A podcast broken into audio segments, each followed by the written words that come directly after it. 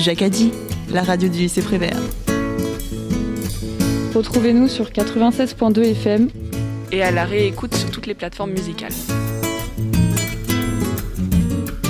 Bonjour à toutes et à tous et bienvenue dans l'émission Balance son égalité. Aujourd'hui, pour ne pas changer, nous allons mettre en lumière des femmes et des hommes qui se sont battus pour une cause qui nous concerne tous, la lutte pour l'égalité des sexes. Nous allons aussi déconstruire les préjugés de la société ou encore les tabous sur l'éducation à la sexualité. Pour rappel, ce sujet est assez ouvert au sein du lycée, que ce soit cette émission, les livres du CDI ou encore les discussions possibles avec Madame Ménard, l'infirmière. Depuis quelques années, des ateliers visant à l'éducation à la sexualité et à la santé ont été mis en place. Ils sont réalisés par des secondes et abordent différents thèmes de différentes manières. Nous retrouverons les secondes pour nous en parler plus en détail. Pour continuer, le combat pour l'égalité dure depuis des siècles et a évolué en même temps que la société. Malgré cela, des mentalités et des coutumes restent inchangées. L'excision des femmes en Égypte ou encore l'accès à l'école pour les filles dans certains pays. Cette émission sert donc à vous éclairer sur ce sujet qui fait tant débat. Balance ton quoi? Balance ton égalité. Émission 100% parité entre les filles et les garçons.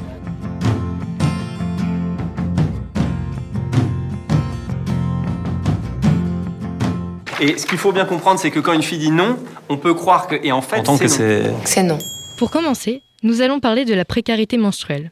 Tout d'abord, qu'est-ce que c'est? C'est la difficulté ou le manque d'accès aux protections hygiéniques des personnes réglées.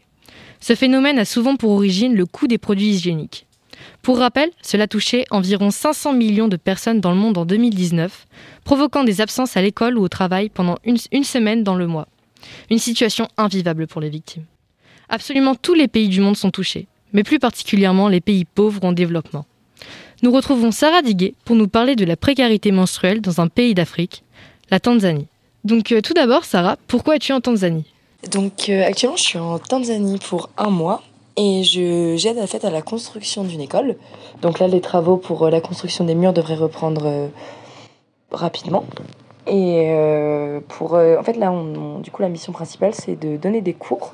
Donc on donne des cours, on a donné des cours aux femmes, on donne des cours aux enfants. Donc les enfants, ça va passer de la maternelle à l'équivalent de primaire collège. Donc euh, l'école dans laquelle on donne des cours, les enfants ont entre 6 3 et 7 ans. Et dans l'autre classe, entre 12 et, 12 et 16 ans. Donc euh, voilà, l'idée c'est d'éduquer donc sur différentes tranches d'âge. Quelle protection périodique as-tu emportée? Les protections que j'ai apportées, en fait, ce sera des protections donc, qui seront réutilisables, donc quelque chose d'assez écologique. En fait, c'est l'idée de. Ici, on a l'idée de développer les protections écologiques. Comme les protections périodiques ne sont pas très très répandues, on voulait directement passer de entre guillemets rien à des protections réutilisables en fait ne pas passer par la case de produits consommables qu'on va jeter au bout d'une fois.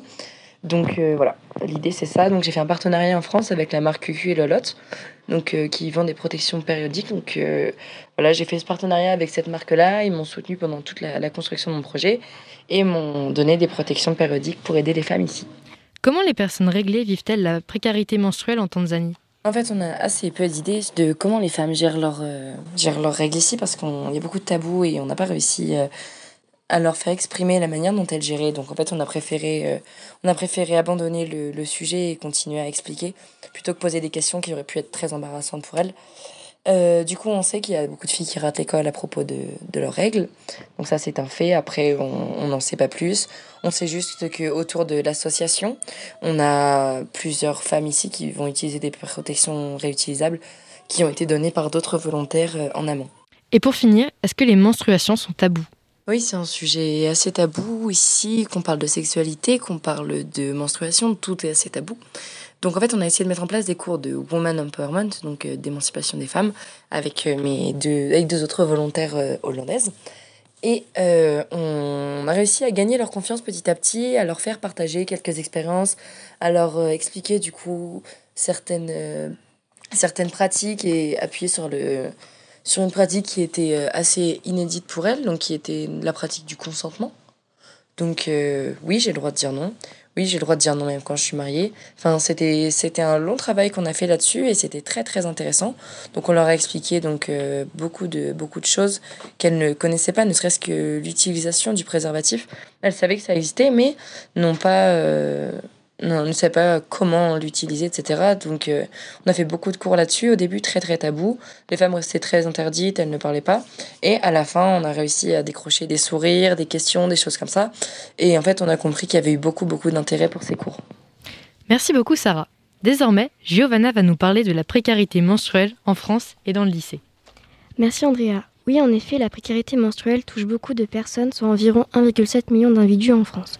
Ces personnes n'ont pas les moyens de se procurer des protections périodiques, telles que des serviettes, des tampons, des capes, etc.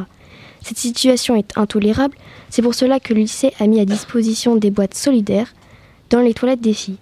Ce sont des contenants où l'on dépose des protections périodiques pour les personnes les plus démunies.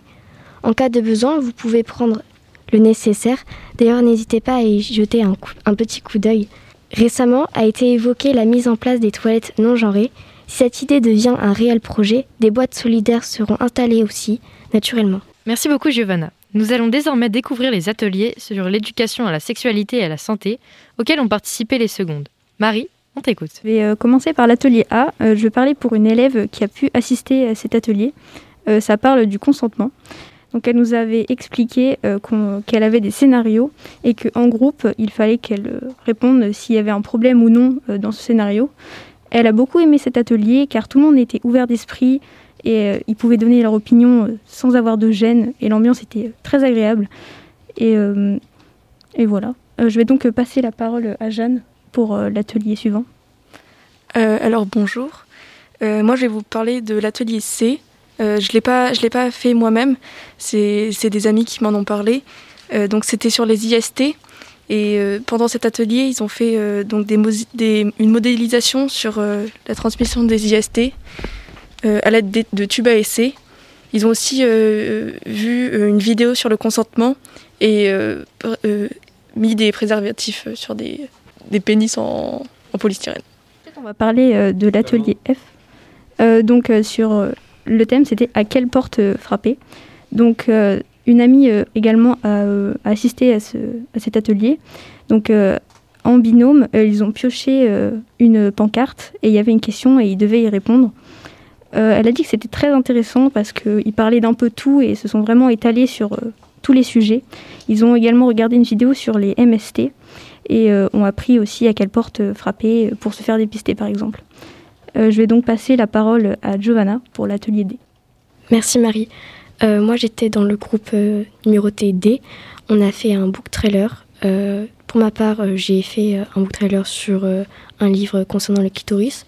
J'étais avec une personne que je ne connaissais pas du tout, ce qui était très drôle. on s'est bien amusé, on a appris des choses, on a aussi un petit peu débattu. On n'est pas allé très loin parce qu'on était assez d'accord. Et cela m'a permis d'apprendre de nouvelles choses là-dessus. Est-ce que tu peux nous expliquer le concept des book trailers? Oui, c'est un peu comme une sorte de bande-annonce, mais pour un livre. Là, on l'a fait sous forme euh, d'affiche. Euh, moi, euh, j'étais dans le groupe G, donc sur le coming out. Donc, on est allé voir un film au cinéma sur, qui durait à peu près une heure.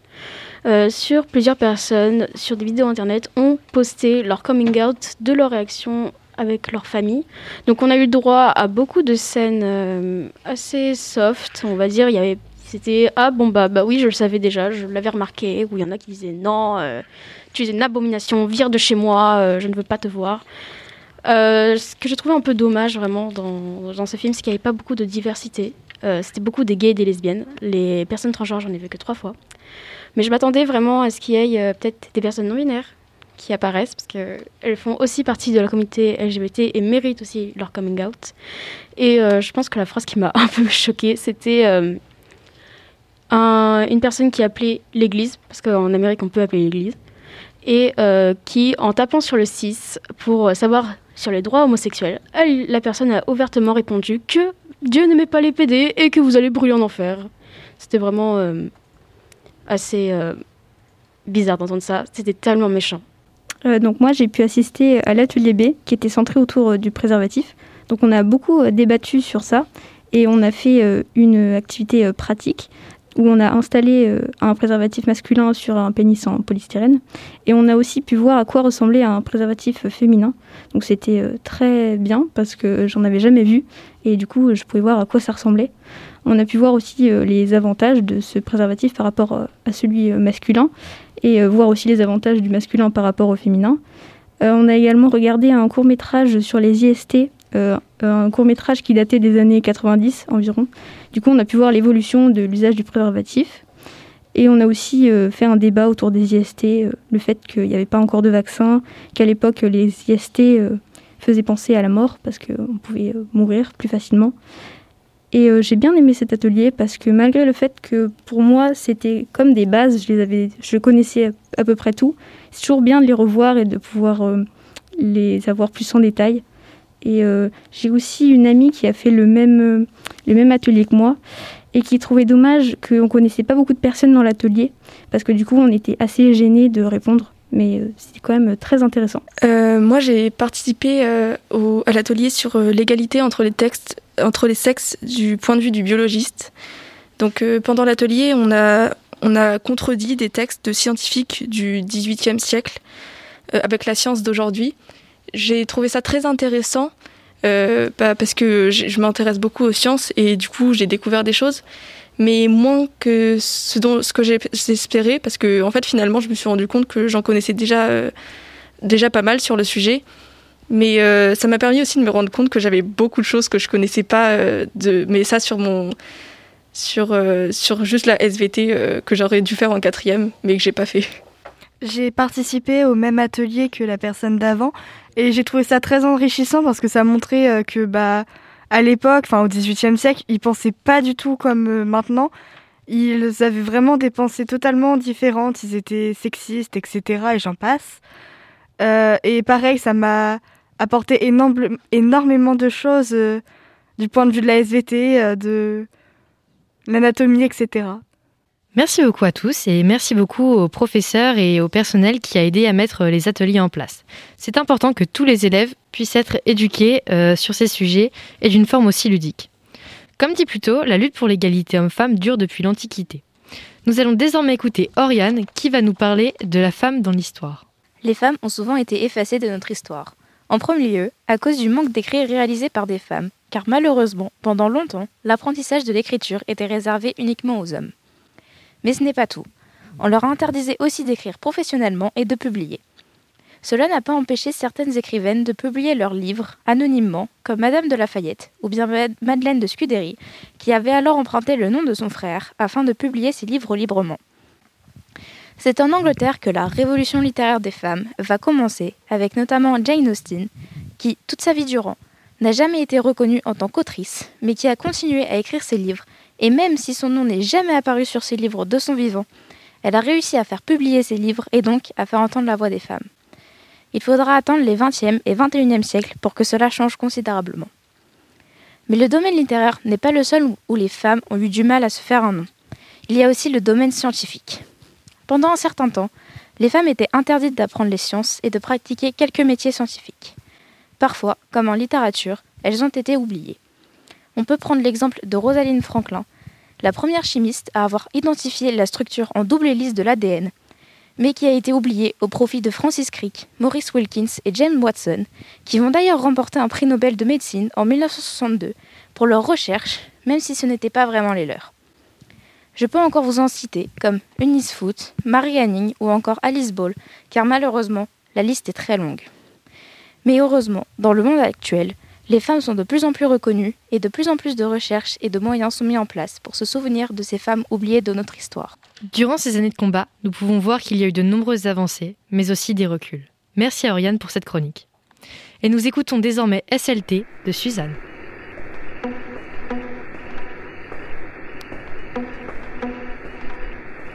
Tu vas au boulot, tu marches seul.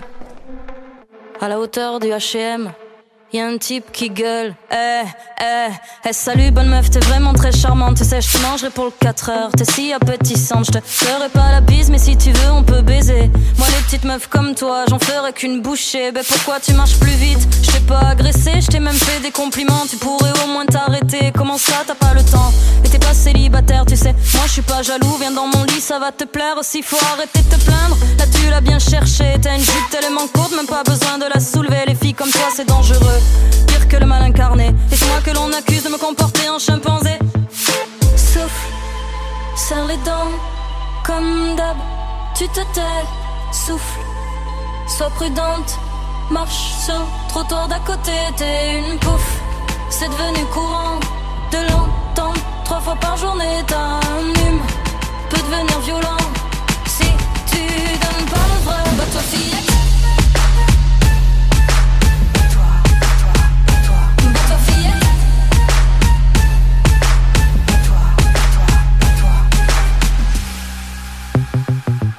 T'es au boulot dans la réserve. Tout le monde est parti manger. Le patron t'appelle dans son bureau. Deux minutes pour discuter. Salut Caro, aujourd'hui t'es ravissante. J'aimerais t'inviter à dîner un soir où ma femme est absente. Ouais, je sais que t'as un mec, mais ça c'est pas gênant. Ton joli décolleté me dit que t'es plutôt partante. On pourrait faire ça ici. Tout le monde est parti, ça fait longtemps qu'on se connaît. Tu vas quand même pas refuser. Façon, si tu dis non, moi j'entendrai un oui. Tu diras que je suis con, je plaiderai ton hystérie. Tu serais pas la première, passer sous mon bureau. Les filles comme toi font moins les fiers quand elles veulent garder leur boulot. Alors maintenant tu vas te taire, t'en diras pas un mot. Si tu garder ton salaire pour nourrir tes marmots. Souffle, serre les dents, comme d'hab. Tu te tais, souffle, sois prudente. Marche dans couloir d'à côté, t'es une pouffe. C'est devenu courant de l'entendre trois fois par journée. Un gentil peut devenir méchant. Faut pas croire au Disney, va fillette.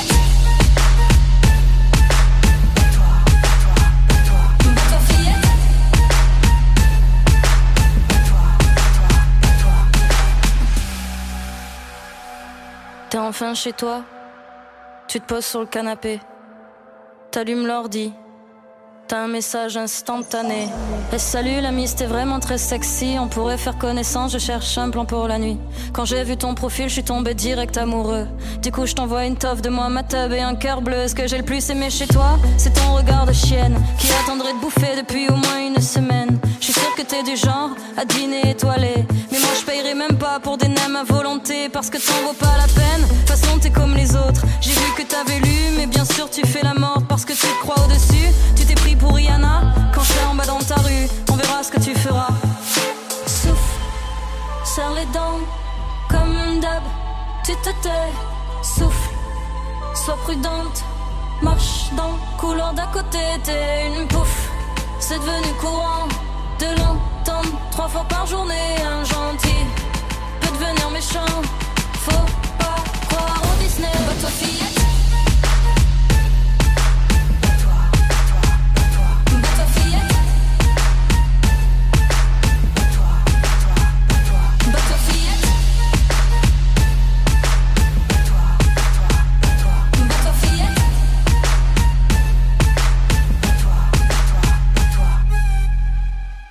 Alors nous continuons désormais euh, sur le sujet de la lutte pour l'égalité entre les sexualités.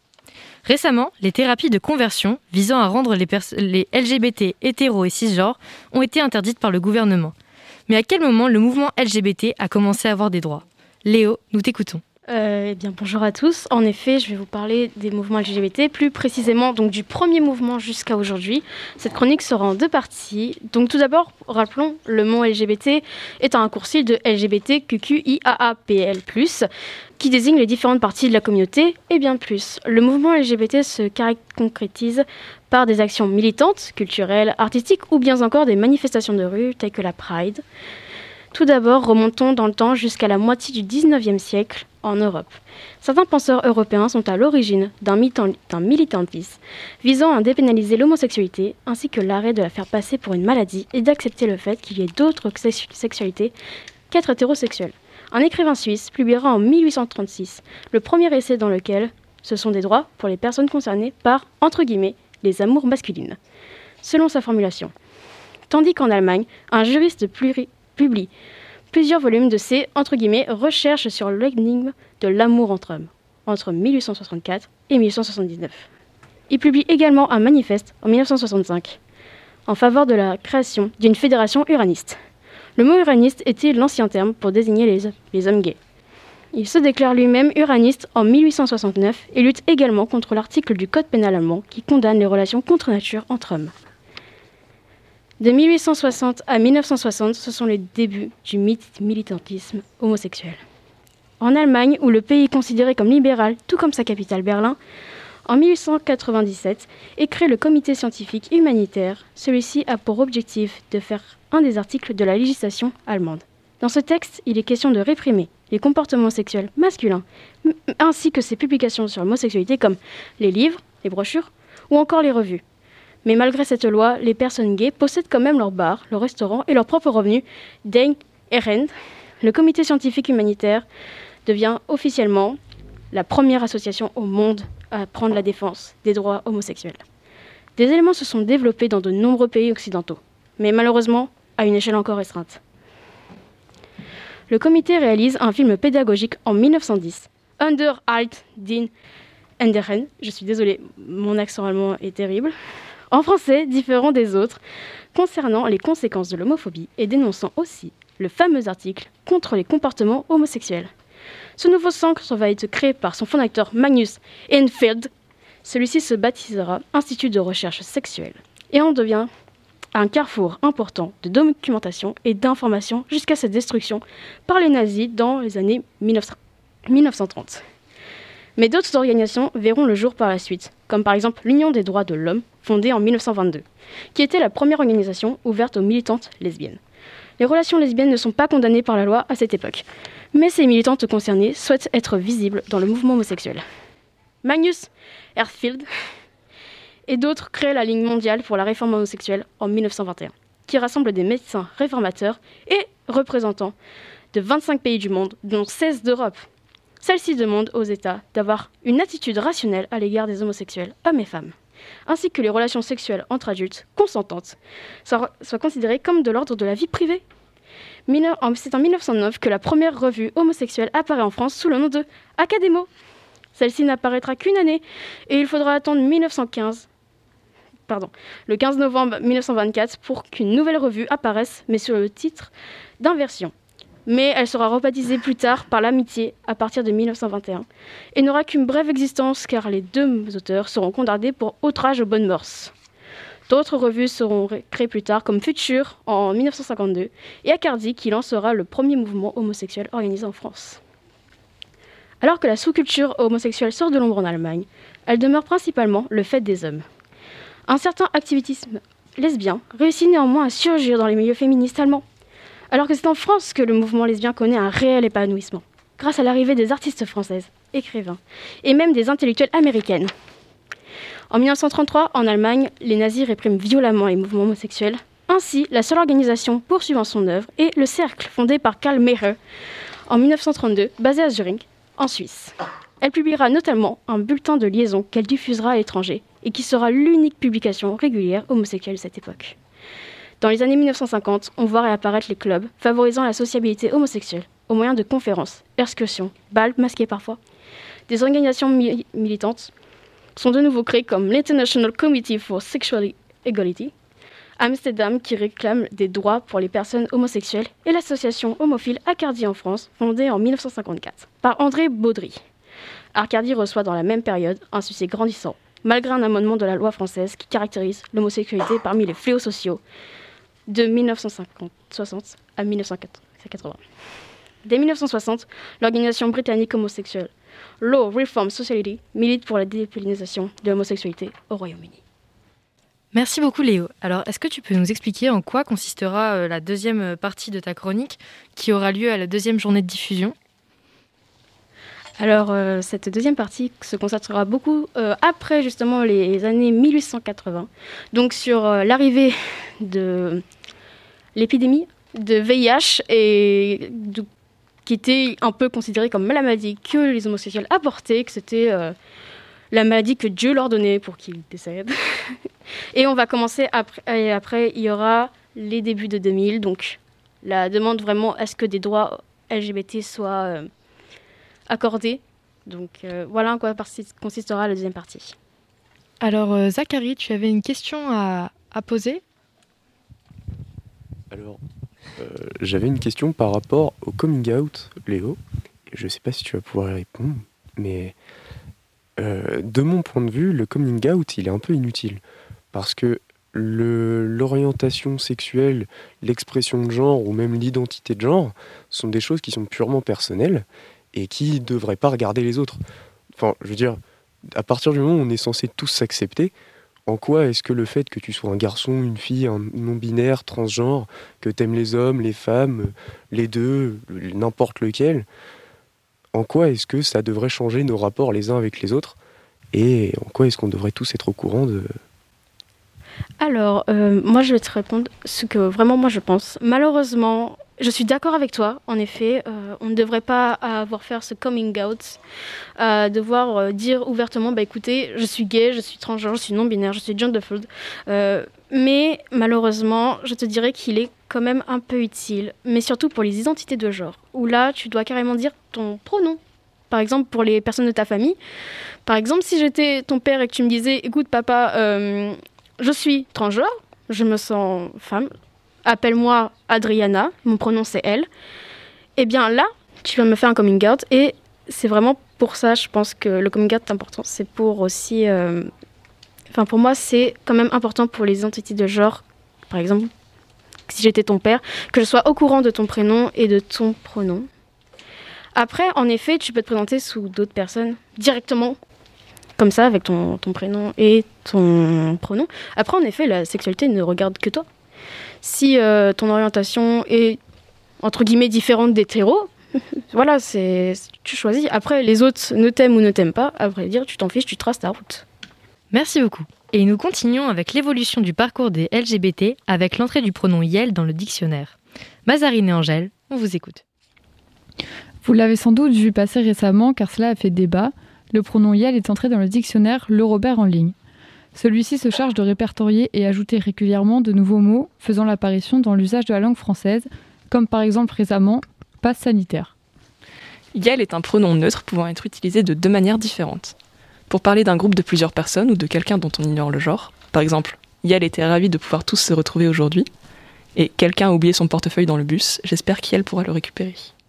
Ou encore, pour parler d'une personne non binaire, c'est-à-dire qui ne se reconnaît pas dans les genres femme et homme, utilisant ce pronom, par exemple, Max est non-binaire, Yel l'a compris il y a deux ans. Cet ajout dans le dictionnaire a ainsi créé une grande polémique, posant ainsi la question du genre dans notre société actuelle. Effectivement, ce changement a suscité beaucoup de réactions, bonnes autant que mauvaises. Mais deux des réactions ont fait polémique, celle de Jean-Michel Blanquer et de Brigitte Macron. Ils recevaient mal cette apparition dans le dictionnaire, disant Il n'existe que deux pronoms, il et elle, ou encore, l'écriture inclusive n'est pas l'avenir de la langue française. Et vous, que pensez-vous de l'écriture inclusive? Personnellement, je pense que euh, l'écriture inclusive est une très bonne chose, mais qu'il faudrait la développer encore plus pour pas qu'on ait, quand on parle à une personne qui a besoin qu'on l'appelle avec l'écriture inclusive, pour pas qu'on ait à chercher nos mots ou euh, pour que ça devienne naturel en fait de parler euh, comme ça. Nous écoutons désormais Amour censure de Hoshi. Placard, mes sentiments, surtout ne rien dire et faire semblant, être à part, un peu penchant, au bout du navire. Je coule doucement, maman désolé je vais pas te mentir, c'est dur d'effacer tout ce qui m'attire, un peu dépassé par tous mes désirs.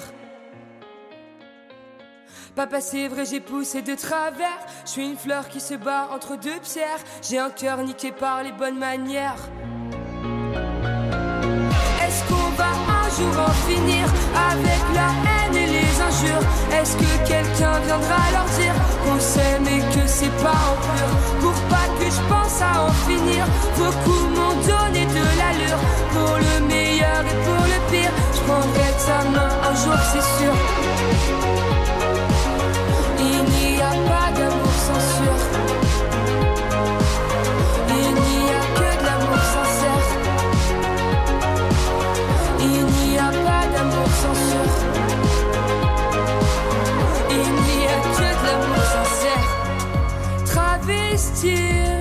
Qui je suis vraiment.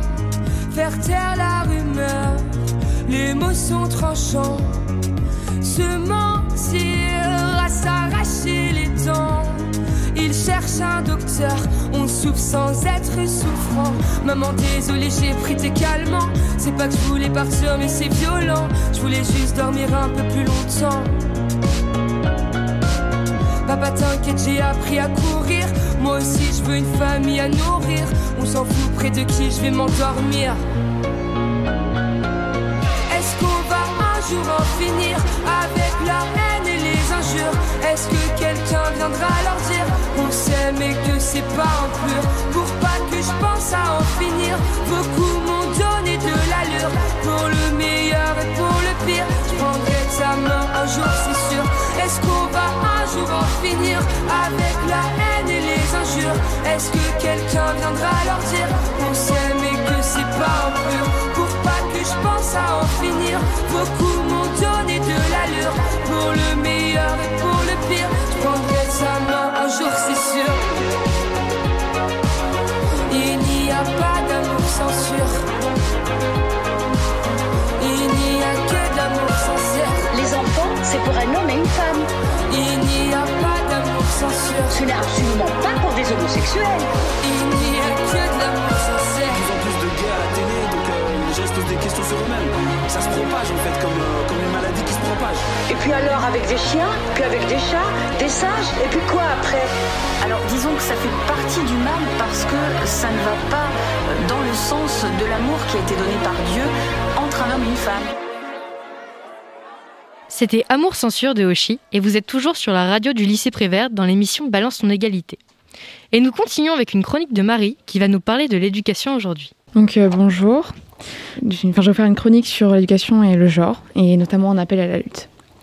Donc quand est venu le moment de réfléchir sur le sujet de la chronique que j'allais produire, je me suis longuement creusé la tête.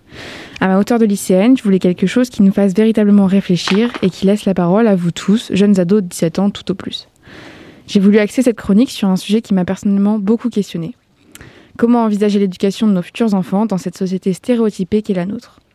Le point de départ de cette chronique, eh bien, c'est une discussion avec ma mère. Elle m'a avoué qu'elle était soulagée d'avoir eu deux filles et non deux garçons. Un garçon que j'aurais élevé, m'a-t-elle dit, selon mes valeurs, aurait été isolé, persécuté, traité de tapette, etc. J'ai d'abord été révoltée. Comment peut-on penser ça en 2021 et se déclarer militante C'est donc ce genre de mentalité qui veut faire avancer la société. Mais finalement, à y réfléchir plus tard, seule et au calme, je me suis rendu compte que c'était une pensée très répandue. Un de mes professeurs a déclaré en classe redouter la venue d'une fille dans le monde actuel. Par peur des pervers ou des 16% de salaire en moins, on va savoir. Si je fais un jour le choix d'avoir un enfant, je veux pouvoir l'éduquer comme je l'entends, sans qu'il en paye le prix. Finissons-en avec cette société misogyne, homophobe, raciste et grossophobe. Finissons-en avec ces peurs qui ralentissent nos avancées et enchaînent nos volontés. Si on regarde les publicités ou les téléfilms de Noël sur M6, la plus belle chose pour une femme est d'avoir un enfant. C'est un véritable cadeau, disent-elles. Mais combien regrettent d'avoir enfanté? Combien sont exclus, jugés parce qu'elles ont fait le choix d'avoir une vie professionnelle épanouie? Nous ne sommes pas libres. La voilà la triste réalité. La société dit et nous exécutons, sans protestation, en vivant dans l'illusion d'avoir le choix. Au final, nous sommes complètement immobilisés. Tu ne veux pas avoir d'enfant? Tu en feras, à moins de vouloir être qualifié de vieille fille. Tu veux avoir une fille et la voir s'épanouir Certainement pas. Tu la surprotégeras et à juste titre. Il ne faudrait pas qu'elle se fasse agresser dans la rue. Tu veux éduquer ton fils pour qu'il soit féministe, qu'il respecte l'être humain, quelle que soit sa couleur, son orientation sexuelle ou son physique Oh non, tu ne peux pas, au risque de le voir se faire exclure et qualifier de pédé. La réalité, c'est qu'avoir de la chance dans une société comme la nôtre, c'est naître en homme blanc, viril, hétérosexuel, avec un fort capital économique, social et culturel, et tout cela dans un pays occidental. Si vous avez en plus la chance d'être ni gros ni laid, ho ho, jackpot. C'est ça la vérité. Ce n'est certainement pas une question de volonté. C'est ni plus ni moins une question de chance. Maintenant que je vous ai bien décrit l'ampleur de ma réflexion, j'aimerais connaître votre avis à vous tous qui m'écoutez. On a la chance d'être euh, ici dans un lycée qui possède une antenne radio. Vous pouvez tous vous exprimer et à 20 km, on peut vous entendre euh, tout ce que vous pensez. Donc ça, c'est une grande chance et j'espère que vous en avez conscience. Maintenant, la grande question, c'est allez-vous vous laisser faire ou allez-vous vous battre? Oui, je pense que le choix est vite fait. Donc selon moi, je pense qu'il ne faut pas du tout se laisser faire. Et ça commence, oui, par l'éducation des enfants. Et surtout sur l'égalité entre bah, filles et garçons. Et vraiment enlever tout ce qui est stéréotype en disant que oui, les petites filles, ça joue aux poupées, c'est doux, ça, fait, ça joue la dinette. Et les garçons, c'est plutôt brut, euh, violent, euh, ça joue euh, avec les voitures, etc. Et je pense que oui, c'est déjà un gros pas de faire ça dès l'enfance pour éviter tout ce qui est comportement qu'on peut voir souvent, même bah, soit dans notre entourage ou même dans bah, les, établissements, les établissements, collèges, lycées, où des garçons vont prendre, bah, comment dire, reprendre des expressions sexistes, misogynes aussi, et penser que oui, c'est eux les plus, bah, c'est les hommes, le sexe dominant par rapport aux femmes. Alors euh, moi c'est pour revenir par rapport euh, aussi à une discussion que j'avais eue avec ma mère euh, en parlant de stéréotypes et tout ça sur le genre masculin et féminin. Et en fait, on est venu sur la question de mais pourquoi il faudrait surprotéger les filles? En fait, c'est l'éducation des enfants dès le plus jeune âge où il faut faire comprendre aux deux genres qu'aucun n'est supérieur à l'autre. Et point final, c'est comme ça que je le ressens et qu'en fait la société, elle est faite, euh, je dirais pas correctement sur certains points à cause de ça et qu'on doit continuer à le faire parce qu'on continue à toujours protéger euh, les filles alors que le truc, ce serait peut-être dire directement aux garçons dès le plus jeune âge que non, c'est non. Je pense qu'on peut commencer à se battre d'abord euh, par la petite échelle parce que dès qu'on parle de se battre on pense tout de suite aux grandes manifestations, etc. Mais ça peut commencer par exemple euh, par une remarque qu'on entend et la contrer et commencer un débat là-dessus avec la personne et lui montrer qu'elle n'a pas forcément raison euh, sur ces idées-là. Euh, je vais un peu reprendre la même idée que l'autre avant élève a dit. C'est aussi surtout de faire en sorte que quand il y a quelque chose qui se passe, donc quand il y a des discriminations, etc., de ne pas dire oh mais c'est des enfants, ils ne comprennent rien. Faux, les enfants ont, comprennent. Arrêtez de vouloir les surprotéger, arrêtez de dire qu'ils sont trop jeunes. Si jamais ils doivent, on doit porter plainte contre eux, pas porter plainte, mais ils, sont, ils savent ce qu'ils font. Vraiment, arrêtez de dire vraiment qu'ils ne comprennent pas la vie, même s'ils ont 12, 14, 8 ans. Les paroles sont blessantes. Voyons les sent. En conclusion, le, monde de demain commence par l'éducation des enfants. Merci beaucoup à tous. Nous allons désormais parler d'un sujet qui suscite la colère chez un grand nombre de personnes. L'écart salarial. Nathan, nous t'écoutons. 16,5%. Voici, selon Eurostat, la moyenne de l'écart salarial entre hommes et femmes à poste égal le 3 novembre dernier. La newsletter féminine Les Glorieuses a calculé grâce à Eurostat, l'Office européen des statistiques, la date du 3 novembre à 9h22 pour exposer les inégalités de salaire persistantes entre les hommes et les femmes en France, pour pouvoir calculer à partir de quand les femmes travaillent gratuitement. Ce chiffre est alarmant et de plus en plus élevé. On situait l'écart à 15,5% l'année dernière, ce faute d'initiatives politiques fortes les idées ne manquent pourtant pas du côté des activistes. Cependant, les initiatives restent timides et l'on ne distingue pas de sanctions pour les, employeurs ayant recours à cette pratique. Je rappelle que la dernière enquête réalisée par l'INSEE en 2017 montrait qu'à Bac plus 3 ou plus, l'écart salarial entre hommes et femmes plafonnait à 29,4% en France. Les femmes ont aussi pu observer l'écart lors de la pandémie. Selon une enquête menée par l'INED, 41% des femmes de moins de 65 ans déclarent que leurs revenus ont diminué depuis le début du confinement. La marche vers l'égalité salariale s'avère donc malheureusement bien longue. Reste à espérer que les choses changent au plus vite.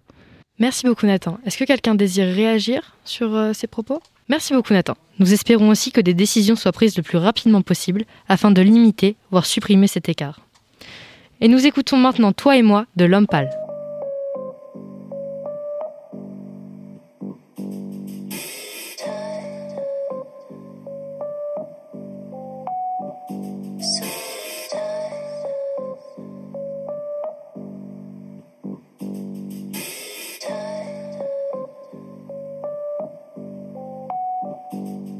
Quand je te regarde mon amour, je me dis que t'es la plus mignonne sans blague.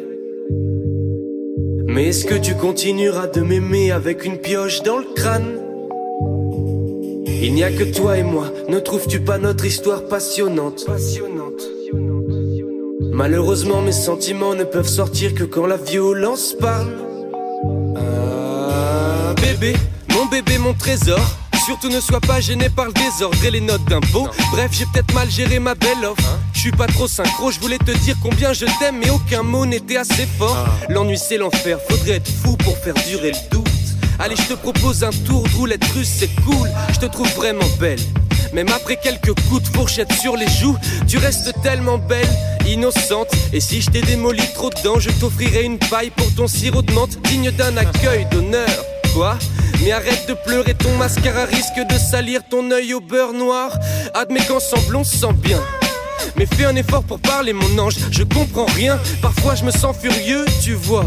Mais tout va mieux dès que je pose mes yeux sur toi. Quand je te regarde, mon amour, je me dis que t'es la plus mignonne, sans blague. Mais est-ce que tu continueras de m'aimer avec une pioche dans le crâne? Il n'y a que toi et moi, ne trouves-tu pas notre histoire passionnante? Passionnante. Malheureusement, mes sentiments ne peuvent sortir que quand la violence parle. Rappelle-toi de notre première rencontre. On était jeunes, on était beaux, on restait fiers dans l'ombre, comme deux heureuses personnes. Maintenant la vie est devenue presque entièrement sombre, mais les pensées inquiétantes tombent vite quand je te serre fort. Poupée continue de me fixer avec tes beaux yeux, ça me fait vibrer le corps comme un air mélodieux. J'ai que des flashs de toi dans le beau cerf. J'aime quand tu masses le soir dans le dos, et je sais que tu ne voudrais pas me voir en colère. C'est pareil partout, on dit que l'amour est un jeu de rôle, mais toi tu préfères te plaindre sotte. Tu sais que je t'aime, et peut-être un peu Je te vois comme un ange sous le soleil avec des cœurs autour comme dans un dessin de môme. Beaucoup pourraient nous jalouser, c'est vrai, mais il n'y a que nous deux pour savourer cette scène. Ta présence me ravive, donc je te présente le pari. Je t'offre mon amour éternel en échange de ta vie. Quand je te regarde, mon amour, je me dis que t'es la plus mignonne sans blague. Mais est-ce que tu continueras de m'aimer avec une pioche dans le crâne? Il n'y a que toi et moi, ne trouves-tu pas notre histoire passionnante Malheureusement, mes sentiments ne peuvent sortir que quand la violence parle. Je suis comme ça, la puce. Il n'y a que toi et moi, plus que toi et moi, rien que toi et moi, juste toi et moi. Il n'y a que toi et moi, plus que toi et moi, rien que toi et moi, juste toi et moi. Il n'y a que toi et moi, plus que toi et moi, rien que toi et moi, juste toi et moi. Il n'y a que toi et moi, juste toi et moi, rien que toi et moi, plus que toi et moi. I'm just playing, ladies. You know I love Et nous venons d'écouter Toi et moi de Lumpal. Vous êtes toujours sur la radio Jacadi du lycée Prévert dans l'émission Balance son égalité. Maintenant, nous allons parler d'un sujet qui peut tous nous concerner les violences conjugales. Pour rappel, les victimes de ces violences peuvent être des femmes, mais aussi des hommes. Ambre, est-ce que tu peux nous en dire un peu plus sur les chiffres en ce moment? Première question, qu'est-ce qu'est-ce qu'on appelle la violence conjugale? La violence conjugale est la violence exercée par un des conjoints sur l'autre au sein d'un couple, s'inscrivant dans un rapport de domination et se distinguant des disputes conjugales entre individus égaux. Elle s'exprime par des agressions verbales, psychologiques, physiques, sexuelles, des menaces, des pressions, des privations, ou des contraintes pouvant causer chez la mort des dommages psychologiques, physiques, un isolement social, voire aller jusqu'à la mort. En 2019, le rapport de l'ONDRP, soit de l'Observatoire national de la délinquance et des réponses pénales, dénombre 405 000 victimes par an, en moyenne entre 2011 et 2018. Parmi elles, 68% sont des femmes et 60% ont moins de 40 ans. Ces chiffres montrent bien que les hommes aussi peuvent être touchés et que ces derniers ne sont pas à l'abri de subir les mêmes choses.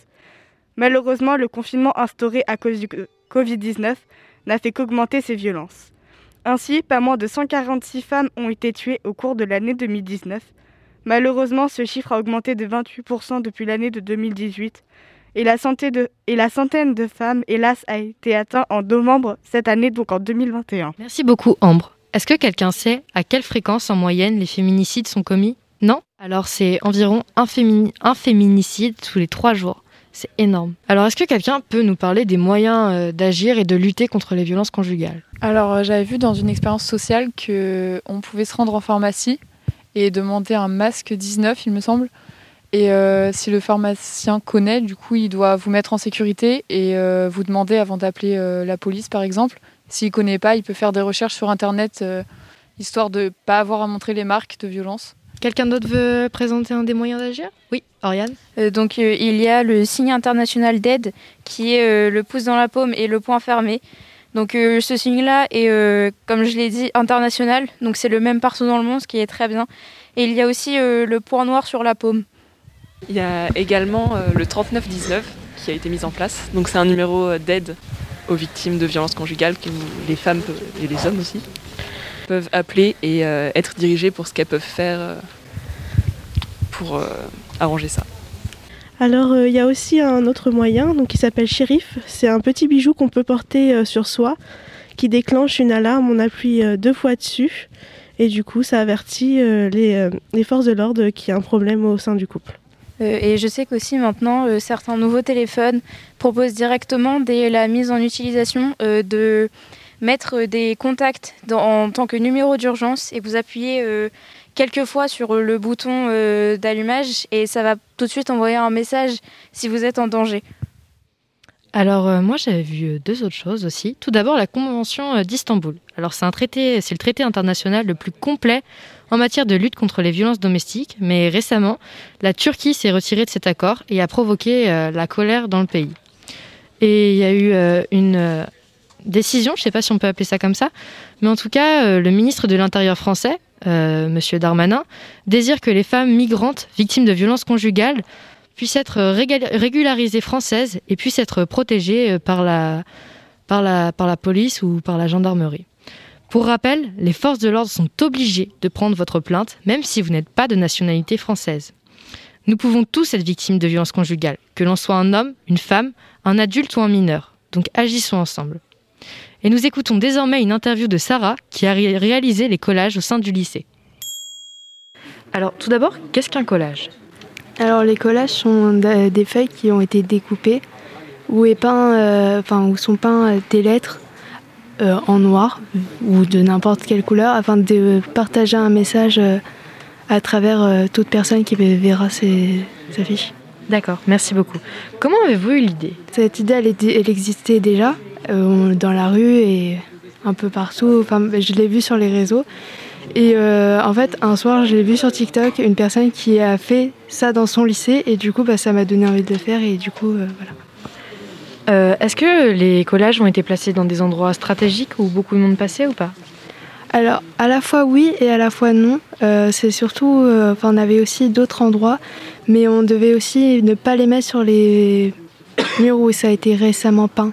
D'accord. Euh, Euh, avec les collages que vous, vous avez réalisés avec vos slogans, quel est le message à faire passer aux élèves du lycée? Il y en a divers et, et variés. Par exemple, s'aider n'est pas consentir, bah, c'est le, que le consentement c'est obligatoire avant, par exemple, chaque rapport. Ou par exemple, tu n'es pas seul, que on a vu que beaucoup avaient pris euh, à, la, à- à la rigolade.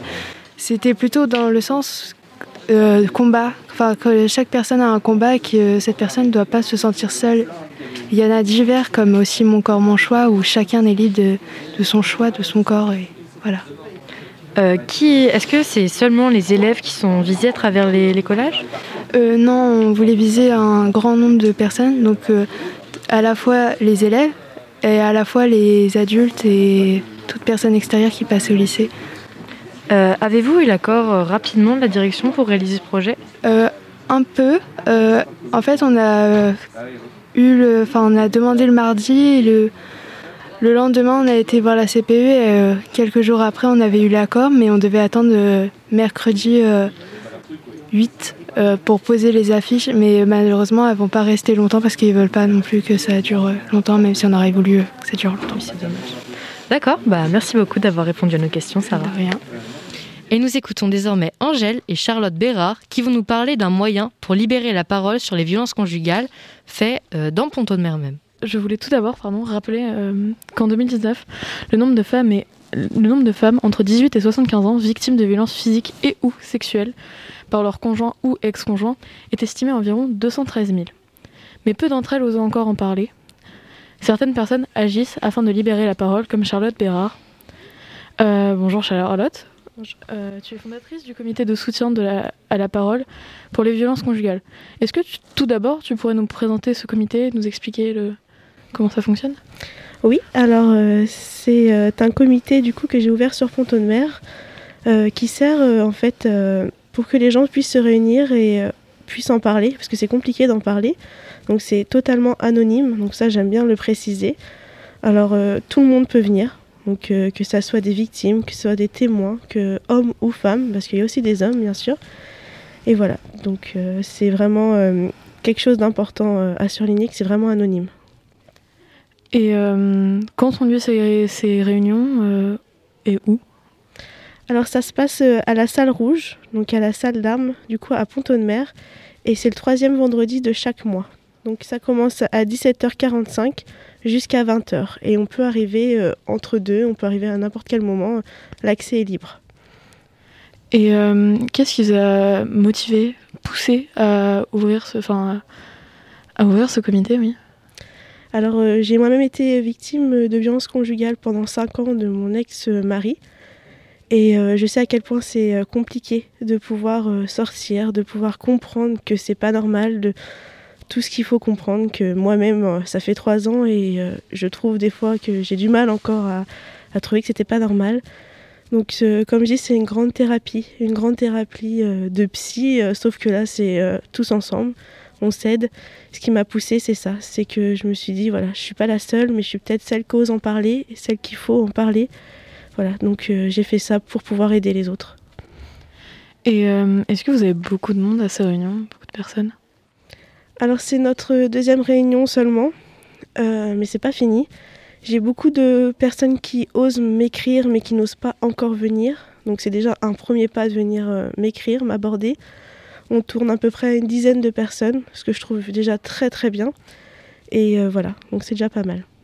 D'accord. Et euh, avez-vous avez avez-vous déjà eu pardon, des retours euh, d'anciennes victimes ou de, personnes sort- sorties en tout cas de ces violences grâce à, à cette réunion pour l'instant, étant donné qu'il n'y en a eu qu'une? Alors pour l'instant, on n'a pas fait des miracles encore malheureusement. Euh, mais par contre, j'ai une dame qui m'écrit beaucoup, donc qui n'arrive pas à sortir malheureusement de cet engrenage, mais qui sait qu'on est là pour la soutenir. Donc elle me parle beaucoup et on a un énorme soutien pour elle et elle sait qu'un jour, si elle veut euh, et ose enfin d'en sortir, et ben, on sera là pour elle. D'accord. Donc, euh, en plus de se rendre à ces réunions, on peut vous contacter directement? Voilà, c'est ça. Mon numéro de téléphone, du coup, est, est sur l'affiche. Euh, On peut me contacter directement. Il n'y a pas de problème pour ça. D'accord. Euh, Est-ce qu'il y aurait des questions dans le public pour Charlotte? Ou pas du tout? D'accord. Bon, bah, je vais tout d'abord rappeler que les réunions, donc un petit résumé, un petit condensé de, ces résultats. Les réunions ont lieu tous les mois, le troisième vendredi du mois, en salle rouge, au premier étage de la salle d'armes. Elles sont ouvertes à tous, hommes, femmes, majeurs, mineurs, toute personne potentiellement victime. N'oublions pas aussi que les, violences ne sont pas que physiques, elles peuvent être également mentales. Euh, ces réunions ont lieu entre 17h45 et 20h. Vous pouvez y arriver, arriver entre 16h. Euh, elles sont anonymes. Et vous pouvez contacter Charlotte au 07 89 98 74 39. Et rappelons tout simplement un numéro dont nous avons déjà parlé tout à l'heure, le 39 19, l'assistance violence pour les violences conjugales. Merci beaucoup euh, Charlotte Bérard euh, de nous avoir, euh, d'avoir répondu à nos questions. Alors il faut savoir que la parole sur ces sujets-là est très tabou, que ce soit les violences conjugales mais aussi le viol. Alors je sors un peu du sentier mais ce n'est pas grave. Pour ma part, après mon viol, euh, la parole c'est très dur d'en parler, même encore maintenant, ça va faire plus d'un an et demi. Et euh, les, parents ne sont pas toujours conciliants. Donc il faut réussir à, libérer la parole sur ça pour que les jeunes victimes puissent aussi euh, s'exprimer. Alors nous allons désormais écouter un reportage que j'ai réalisé avec Oriane sur le rôle de Madame Ménard, l'infirmière dans l'éducation à la santé et à la sexualité.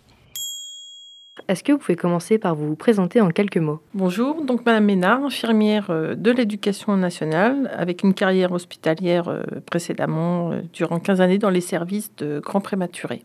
D'accord. Alors, pouvez-vous nous expliquer où trouver le planning familial et quelle est son utilité? Donc le planning familial accompagne tout d'abord les jeunes filles qui sont à la recherche d'informations et aussi à la recherche de moyens de contraception ou toute autre euh, demande concernant euh, leur vie affective et sexuelle. C'est gratuit et euh, donc anonyme si besoin était, mais ça concerne aussi les jeunes femmes jusqu'à 25 ans qui ne seraient pas en capacité de- d'accéder à la contraception de façon gratuite. Qu'est-ce qu'on peut réaliser là-bas comme dépistage? Donc vous pouvez consulter une sage-femme, avoir une consultation pour les IVG éventuellement, la prescription donc est la délivrance d'un contraceptif, la délivrance euh, de la contraception d'urgence, une consultation gynécologique standard et le dépistage des IST, donc des infections sexuellement transmissibles. C'est ouvert aussi bien aux hommes qu'aux femmes. À qui m'adresser par exemple pour pouvoir connaître les risques de la pilule ou pour tout simplement euh, la prendre? Vous pouvez vous orienter directement euh, vers l'hôpital donc de la RIL où se trouve effectivement le, centre de planification et d'éducation familiale euh, sur le secteur de, de Ponto-de-Mer. Il y a une ligne téléphonique où vous avez euh, la possibilité de prendre rendez-vous avec Madame Hélène Wenou-Gamo, la sage-femme qui exerce sur notre secteur. Alors la plage d'ouverture est un peu limitée. Il s'agit du mercredi de 9h à midi.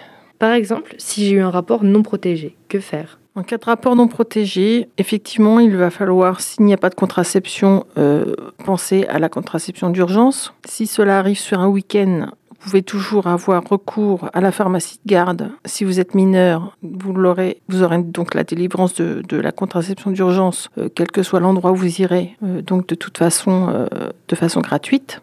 Et puis, si c'est dans la semaine, bah, vous pouvez soit vous rendre donc au planning familial ou bien euh, dans l'infirmerie euh, de votre lycée.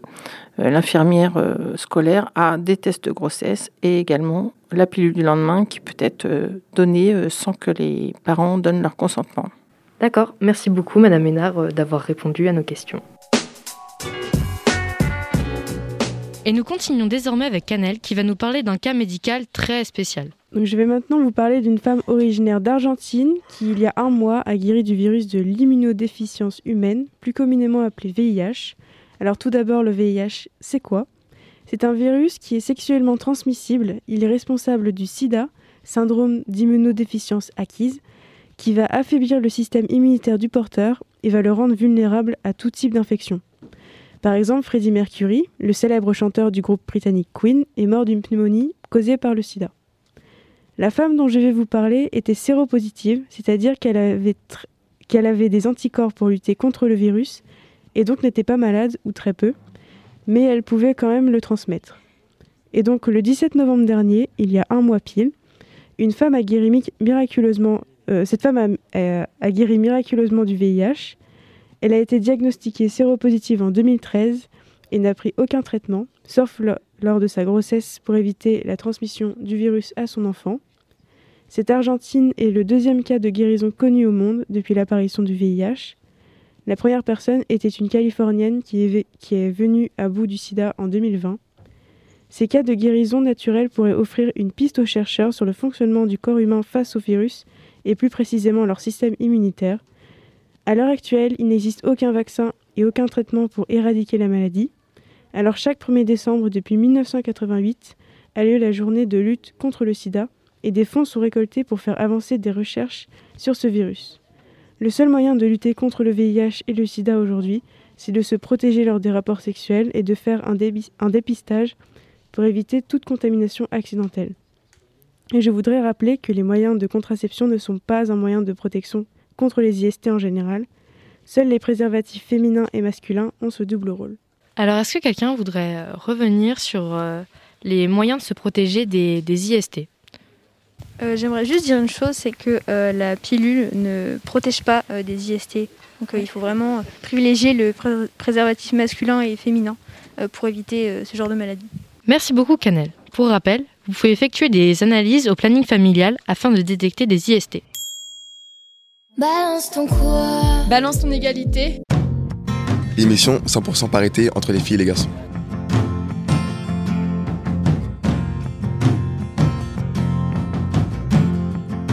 Et ce qu'il faut bien comprendre, c'est que quand une fille dit non, on peut croire que. Et en fait, c'est non. c'est- C'est non. Bon, c'est la fin de cette émission. Merci à toutes et à tous d'avoir participé à cette émission. J'espère de tout cœur que nous avons pu vous apprendre des choses et que grâce aux petites actions que l'on peut tous réaliser, les mentalités et la société pourront évoluer. Je vous rappelle que le planning familial se situe à côté de l'hôpital, qu'il est accessible à tous. Les plaintes pour violences conjugales sont elles aussi accessibles à tous. Et enfin, pour rappel, une réunion de soutien est organisée ce soir avec Charlotte Brérard pour euh, soutenir les victimes des violences conjugales. Agissons ensemble pour changer les mentalités et les normes. Merci à tous. Jacadi, la radio du lycée Prévert. Retrouvez-nous sur 96.2 FM Et en podcast sur toutes les plateformes.